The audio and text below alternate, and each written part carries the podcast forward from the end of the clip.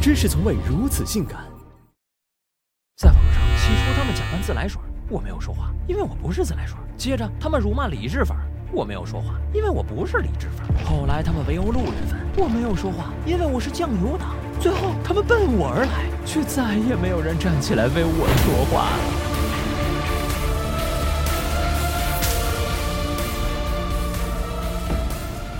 水军，互联网时代的大规模杀伤性武器。他们以嘴为炮，键盘搭台，只要给钱就能在棚与沙之间随意切换。他们训练有素，调度有序，素质有限，是互联网世界的正义之师、文明之师、威武之师。国有国法，军有军规，水军亦然。他们分为初级、中级、管理三个等级，架构清晰，各司其职。当管理下发任务单，闲散人员便自行领取任务，完成后登记，薪酬按月发放。参军早、根基深的老兵油子，往往手握重兵。曾经的水军大佬封客，据说有五十多个 QQ 群，两万多号人，两个师都装不下。这些大头兵也不是吃素的，自备几百个账号，老到点了养上万个账号也不足为奇。出任务时，将账号密码导入辅助插件，按一和二就会自动登录，迅速切换，然后大炮一响，黄金万两。要知道，每发一帖或回顶帖就能净赚五毛到几元不等，勤快点的，一晚上小几千根本不是事儿。微博的出现更让水军如鱼得水，新品造势、炒作事件、抹黑对手，哪哪都有他们。就连自证清白也他妈少不了他。为应对平台监管，他们摒弃了从前简单粗暴的克隆战术，大胆创新，引进文科人才，改良话术，从而达到以假乱真的效果。好景不长，二零一四年前后，军中大佬纷纷被有关部门请去喝茶，不得不夹紧尾巴，低调做人。眼看局势不妙，水军调转枪头，转战微信。可半封闭的环境让水军们抓了瞎，搞点事情比登天还难。急于发展的水军想在公众号上发光发热，却发现微信刷量并不需要人。海战术只需程序员码个软件就能轻松刷满十万加阅读量，分分钟攒到一万个赞。为解断粮之急，一些水军不得不谋求技术转型。虽然微信严禁刷单，且封了不少账号，但机智的水军打一枪换一炮，每刷几单改个 IP 继续拉，与正规军展开了无休止的拉锯。除了双微，水军几乎渗透到了互联网的每一个角落，在视频平台。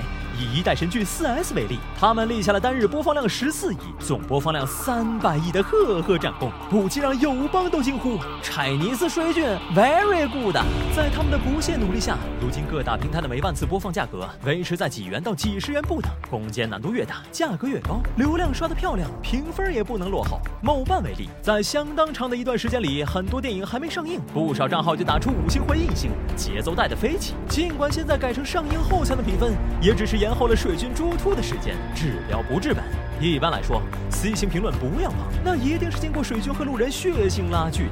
这些还好，咱惹不起，至少躲得起。但是遇到网购平台的一水高仿评价，就真的头大了。轻则破财，重则丢命。老哥，你经历过绝望吗？发展至今，水军已经具备全疆域、全天候精确打击的能力，成为互联网上一股不可忽视的力量。一些在编水军甚至因为恐怖的数量和战斗力，荣升海军之列。也许在不远的将来，为了约束对他的依赖，各行各业都要起草水军不扩散条约，并承诺在任何情况下都不首先使用水军。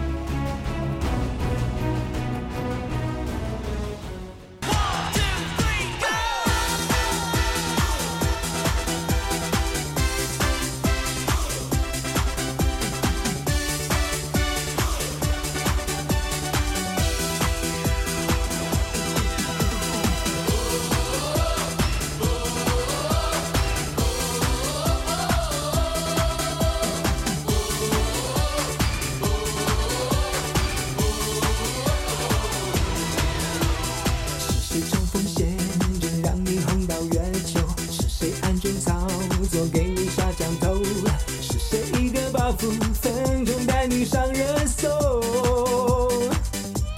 刷流量组队送人头，扛球尾巴平台节奏，不犯同意高举向前走，却路人胸口，神兵马甲无数大招暴力失败，账号猥琐发育一个底白，这一声令下再高的楼也能